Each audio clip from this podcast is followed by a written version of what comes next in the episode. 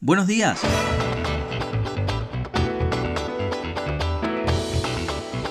Te doy la bienvenida a este podcast La Reforma, hoy en nuestro primer episodio titulado Una vida nueva. Básicamente estaremos hoy estudiando unas publicaciones que hay en Telegram de uno de nuestros patrocinadores que son Visión Mundial para la Familia Madrid y la Asociación Familiar Reformadores de Vida aquí en España.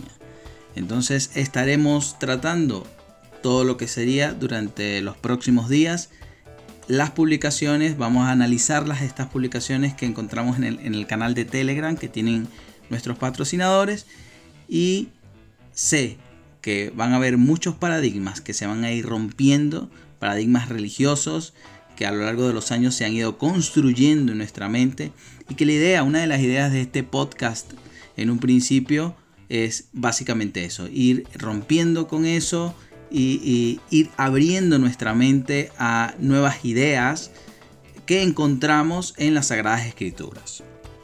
Mi nombre es Edwin Fernández y voy a estar con ustedes durante los próximos días hablando acerca de estos temas que al fin y al cabo la idea es que justamente produzcan, produzcan en ti, en tu mente, en tu espíritu, una reforma. Volver al diseño original con el cual fuimos creados, según el propósito eterno de Dios. Así que sin más, entremos en materia y vamos a estar entonces analizando, como les dije, el tema Una vida nueva. Comenzamos leyendo en la carta a los romanos que encontramos en la Biblia, capítulo 6, versículo 4. Encontramos allí, dice, pues por el bautismo fuimos sepultados con Cristo. Y, esto importante, dice, morimos.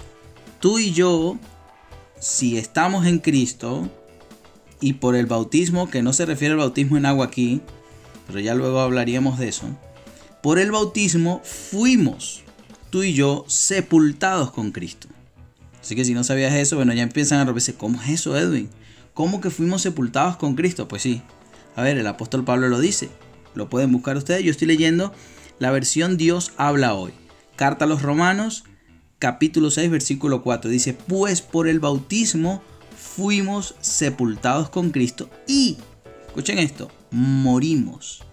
¿Morimos para qué? Para ser resucitados y entonces vivir una vida nueva. O sea, Dios no hace nada al azar. Dios no improvisa. Él tiene todo, como diría por allí Chespirito, en el Chapulín Colorado, Él tiene todo fríamente calculado. Pero bueno, Dios no es frío. Entonces, sí es un hecho que Dios tiene todo controlado. Ahora, Dios ha permitido que por el bautismo, lo estamos leyendo, hayamos sido sepultados con Cristo y hayamos muerto. Para, pero con el objetivo de qué? Con el objetivo, ¿con cuál objetivo morimos? Para ser resucitados y entonces vivir una vida nueva. ¿Cómo? Pone Pablo el ejemplo, dice, así como Cristo fue resucitado por el poder del Padre. Así como, así como le pasó a Cristo, Cristo murió y resucitó, así nos pasó a nosotros. Nosotros nos pasó exactamente igual. Entonces, Cristo fue las primicias, nosotros le seguimos. Esto lo vemos, ya lo saben, carta a los Romanos 6.4. Les cuento esta historia. Se cuenta que poco tiempo después de ser abolida la esclavitud en los Estados Unidos, por allá en 1860, por allí, la época cuando Abraham Lincoln era el, presidente, se cuenta allí que una anciana negra que no sabía leer preguntó, ¿de verdad soy libre? Porque, decía ella, porque es que hablo con mi antiguo amo y él me dice que soy esclava. El antiguo amo le decía, no, es que tú eres mi esclava. Pero los míos, se refería a los otros negros, esclavos, o bueno, que ya habían sido por, el decreto de, de abolición de la esclavitud, ya eran libres.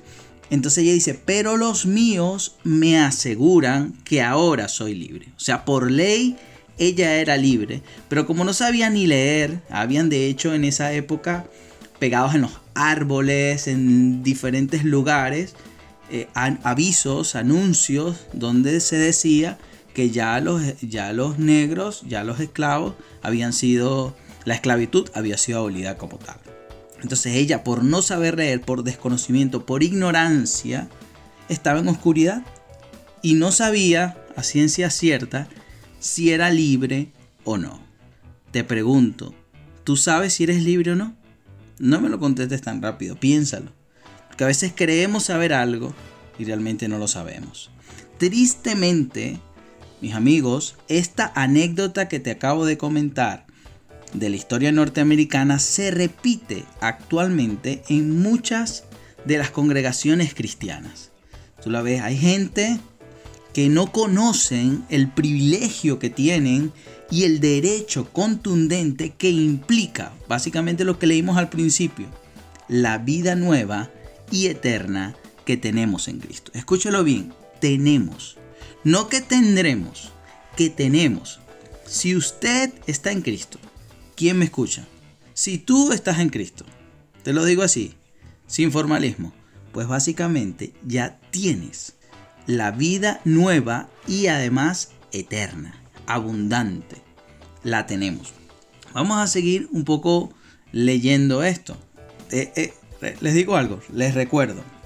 Lo que estoy leyendo, ustedes lo pueden encontrar en el canal de Telegram de uno de nuestros patrocinadores, Visión Mundial para la Familia Madrid. Es una congregación cristiana, un ministerio cristiano y asimismo la Asociación Familiar Reformadores de Vida trabajan conjuntamente y publican mensualmente estos artículos, de los cuales estamos analizando en este caso el artículo de una vida nueva. Entonces, la vida natural que tú y yo experimentamos cuando nacimos en esta tierra no es nada en comparación con la vida increada. La, vida increada, o sea, básicamente esa vida que justamente increado es eso, no, no fue creado porque, porque la tiene Dios y a Dios no lo creó nadie. Entonces, esa, eh, esa vida increada en griego es la palabra zoe, con Z, zoe. Algunos la pronuncian zoe. Eh, esa, esa palabra significa vida y es la vida eterna, increada, infinita, abundante, la vida de Dios. Entonces, la vida natural que tú y yo dices, ay, yo esta vida que experimento, ay, mi vida.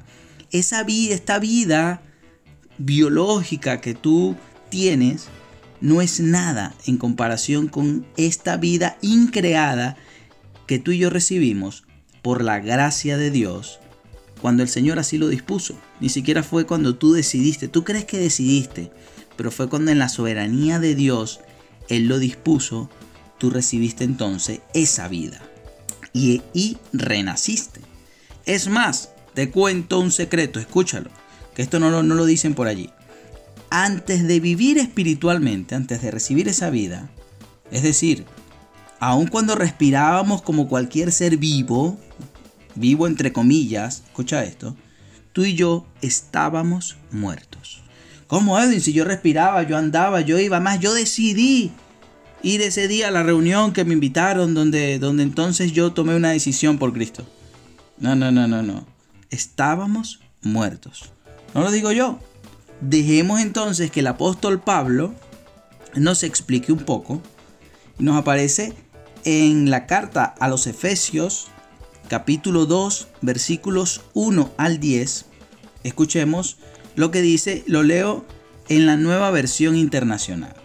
Pablo escribió, en otro tiempo ustedes estaban muertos, estaban en tiempo pasado, ustedes estaban muertos en sus transgresiones y pecados Dice, en los cuales andaban, ¿ve? Pasado otra vez, andaban conforme a los poderes de este mundo. Los poderes de este mundo es el sistema antidios, el sistema que se opone al gobierno de Dios, que está en todo lugar, desde el trabajo donde vamos, de cómo se mueve el sistema financiero, político, eh, local, regional, nacional y mundial. Todo de una u otra manera hay, hay poderes detrás de allí, poderes eh, eh, en cuanto a pensamiento, arquitectos que, que llevan, tienen un sistema de pensamiento que hace y gobiernan a los que no tienen la luz de Dios. Entonces, en esos, en, en, ese, en ese tiempo que estábamos muertos, dice Pablo, en nuestras transgresiones y pecados, ya en otro, en otro episodio les cuento la diferencia entre transgresiones y pecados, no es lo mismo, en los cuales andábamos allí conforme a los poderes de este mundo, el sistema antidios. Eh, Pablo escribió, se conducían según el que gobierna las tinieblas. Ahí está el autor intelectual, según el espíritu que ahora ejerce su poder en los que viven en la desobediencia. Ese espíritu, esa actitud de desobediencia, de rebeldía, de que no me interesa, de que yo soy el dueño de mi vida. Verso 3 del capítulo 2 de Efesios dice, en ese tiempo también todos nosotros vivíamos, pasado, como ellos, nosotros impulsados por nuestros deseos pecaminosos, porque teníamos una naturaleza que nos llevaba a eso. Deseábamos hacer lo que nos daba la gana, porque yo soy así. Entonces, éramos impulsados por nuestros deseos pecaminosos siguiendo que nuestra propia voluntad. Ahí está, ¿ve? Y además nuestros propósitos. O sea, Dios o la voluntad de Dios o el propósito eterno de Dios a nosotros nos importaba un pepino. Esa era básicamente nuestra condición antes. Pablo sigue escribiendo y dice, como los demás, tú y yo éramos por naturaleza, ese era el problema, mi amigo, la naturaleza que teníamos. Éramos por naturaleza objeto de la ira de Dios. Y hasta aquí, hasta el versículo 3, encontramos un diagnóstico grave, grave, crónico, un cáncer que teníamos. Estábamos muertos, básicamente. The Walking Dead. Éramos muertos caminantes. Entonces el verso 4 nos cambia el panorama. Y allí Pablo comienza diciendo, pero Dios, ahí está, ahí está la, la, estrella, el centro de todo, pero Dios, que es rico en misericordia, por su gran amor por nosotros, nos dio vida. Ahí está, estábamos muertos, pero Dios nos dio vida con Cristo, aun cuando estábamos muertos en pecados. Y Pablo aclara un poco más y dice, por gracia, ustedes han sido salvados. O sea que esa vida fue por gracia. ¿Por qué? Porque no era que la merecíamos, fue un regalo. Y cuando se te da un regalo, eso es gracia. Entonces, por gracia ustedes han sido salvados salvados de una eternidad sin Dios. Ese es el verdadero infierno, una eternidad sin Dios. Y dice Pablo, continúo leyendo, y en unión con Cristo Jesús, Dios nos resucitó. Aquí está, ¿ves? Lo que leíamos al principio en Romanos 6.4, que morimos, estamos muertos, pero aquí está, Dios nos, nos dio vida y nos, dice, en, con Cristo Jesús Dios nos resucitó y nos, pero no solo nos resucitó, que estamos aquí cantando así vivitos y coleando, no, es que Dios nos resucitó, escribió Pablo, y nos hizo sentar con Él en las regiones celestiales. ¿Para qué? Oh, es para qué. Pero estamos sentados con Él en las regiones celestiales simplemente porque sí. No, hay un propósito. Recuerden, Dios no hace nada improvisado. Dios no improvisa, no hace cosas al azar, no es la suerte. No es la suerte lo que te ha traído a escucharme. No es, no, no, no, no es la suerte lo que no fue que a tus padres eh, eh, se les olvidó eh, aplicar un método anticonceptivo y por eso estás aquí. No, no. No es la suerte, ni el azar, ni un accidente lo que ha ocasionado. Dios tiene el control y tiene un propósito. Tiene un plan con tu vida, además tiene un propósito eterno. Entonces, en el verso 7 nos dice para qué Dios nos resucitó y nos hizo sentar con Él en las regiones celestiales. Les recuerdo que estamos en Efesios capítulo 2. Verso 7 dice, para mostrar en los tiempos venideros la incomparable riqueza de su gracia. Eso es lo que debemos hacer nosotros. Eso es lo que estás haciendo. Estás mostrando, estás mostrando la incomparable riqueza de su gracia. Cuando la gente te ve, cuando, cuando la gente te conoce, puede ver en ti la incomparable riqueza de la gracia de Dios. Esa es la pregunta.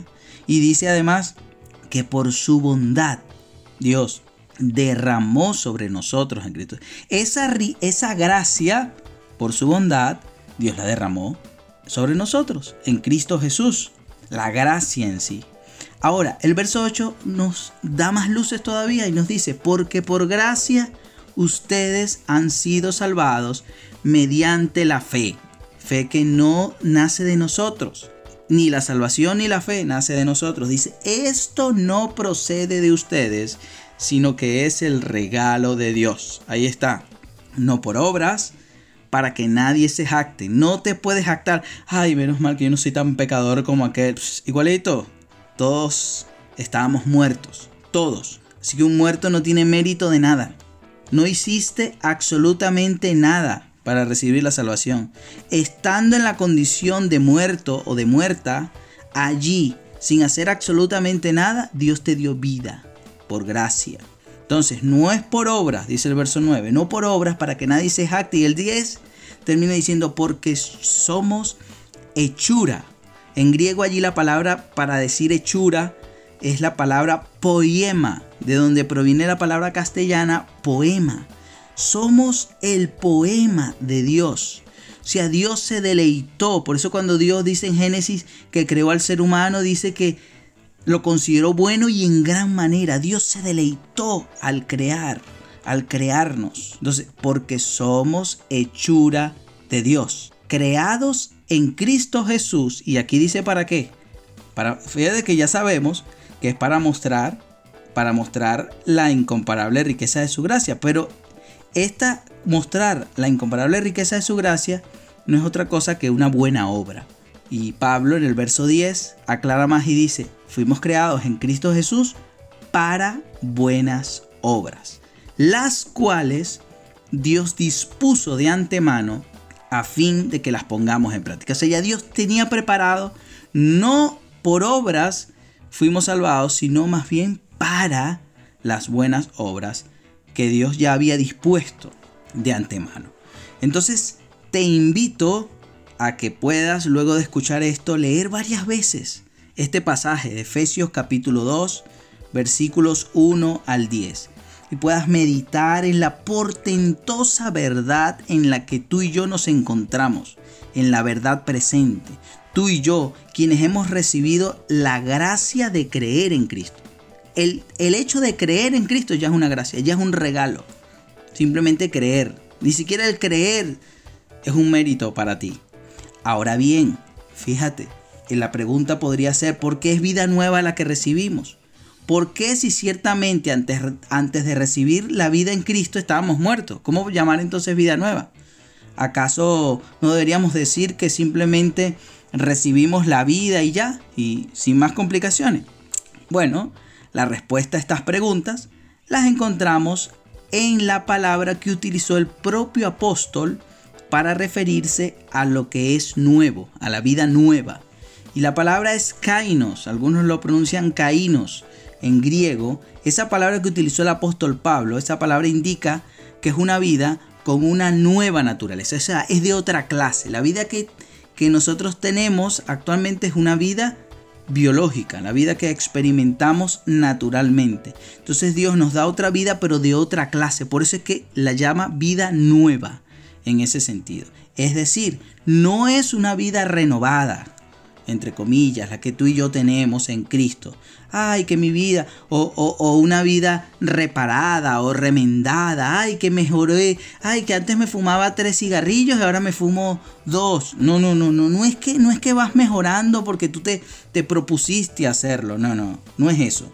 Es que en ese sentido, todos los que estamos en Cristo, quienes hemos sido bautizados en Él, tenemos una vida nueva de otra naturaleza. es la que tenemos. Por eso es que se habla de nacer de nuevo. No es adquirir una nueva religión, no es que, que ahora conozco más de la Biblia, eso, eso, eso viene después en todo caso. Es nacer de nuevo, o sea, tener otra naturaleza. Es como imaginar un perro y luego eh, eh, dice, bueno, me estás hablando de reencarnación. No, no, es otra cosa. Es como que el que tiene naturaleza de perro y de pronto comienza, y así teníamos naturaleza de perro, de cerdo, y nacimos como hijos de Dios. Antes no lo éramos, Edwin, no. No, no, o sea, en cuanto a naturaleza, no. En cuanto a creación, sí, porque Dios nos creó a todos y todos en ese sentido somos hijos de Él, según su creación. Entonces, llegado a este punto, te pregunto, ¿para qué se nos ha dado una nueva naturaleza? Esa es la pregunta. ¿Cuál es la voluntad de Dios en todo esto que te estoy comentando? ¿Para qué tenemos una nueva Simplemente, ya hablamos un poco para mostrar la gracia. Entendemos claramente que si tú y yo vivimos de verdad, ahora es que vivimos de verdad, antes no lo vivíamos.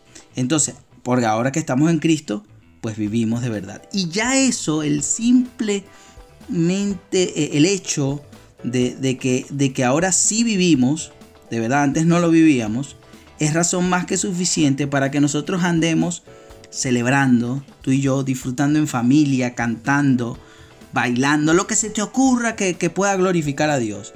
Y podemos vivir día y noche celebrando todo eso, el amor del Señor en nuestras vidas. Ese es, esa es una de las razones. Dios quiere que vivamos de esa manera, de fiesta en fiesta, de gloria en gloria. ¡Wow! Eso, eso. Ahora, ¿será que solamente para eso fuimos salvados de la condenación eterna sin Dios? ¿Será? Seguro que no. Seguro que no. Todo lo que te acabo de mencionar acerca de lo que es el disfrute natural que tú puedas compartir con la familia, con tus hijos, con, tu pareja. Todo eso podemos y debemos experimentarlo, por supuesto, en el Señor. Es solamente un aspecto, que por cierto es el más egoísta de nuestra parte, porque es, es el aspecto más, digamos, egocéntrico, pensando en nosotros. Está bien, todo eso está allí incluido en la vida nueva que está recibida en Cristo. Pero cuando nacimos de nuevo, nuestro espíritu que fue regenerado, eh, eh, él, está dispuesto. Sin embargo, nuestra alma, nuestra alma, que en donde están nuestros pensamientos, nuestros sentimientos, nuestras emociones, pues te cuento, nuestra alma no sufrió amnesia en el proceso. O sea, no es que tú naciste de nuevo en el espíritu y ahora entonces tu alma se olvidó de todo lo que había pasado anteriormente. Eh, cuando en tu vida natural cuando estabas muerto, cuando estabas muerta en transgresiones y pecados. Entonces, como no sufrió amnesia tu alma, pues eh, tenemos que ver qué más, qué es lo que quiere Dios ahora. ¿Qué sucede? Que aunque recibimos el milagro de la vida espiritual por gracia, tú y yo lo recibimos, pues la situación es que no nos olvidamos por nuestra alma, donde están nuestros pensamientos, no nos olvidamos de los hábitos sean convenientes o no, que adquirimos en nuestras experiencias pasadas. No nos olvidamos, eso queda allí, lo recordamos. Ni tampoco desaparecieron por arte de magia los prejuicios que habíamos construido con el tiempo. eso está allí, ese bagaje. En ese sentido, todos, diga yo, todos necesitamos, aunque hayamos nacido de nuevo, con el poder del Espíritu Santo en nosotros, necesitamos renovar nuestra mente y por ende nuestro caminar. Romanos capítulo 12 versículo 2 nos dice que debemos transformarnos a través de la renovación de nuestro entendimiento. Entonces la vida espiritual que tenemos ahora, simple y llanamente, se debe evidenciar en nuestro vivir natural, en tu trabajo, en la universidad, con los amigos, con los que conocemos. Y decir, para que tú y yo podamos decir juntamente como decía el apóstol Pablo, ya no vivo yo, sino que Cristo vive en mí. Eso aparece en Gálatas 2.20. Y como ciertamente Cristo vive en nosotros, entonces tú y yo debemos tener el mismo sentir de Él, el mismo sentir de Cristo. ¿Cuál es? Filipenses capítulo 2, versículos 5 al 8 nos lo dice.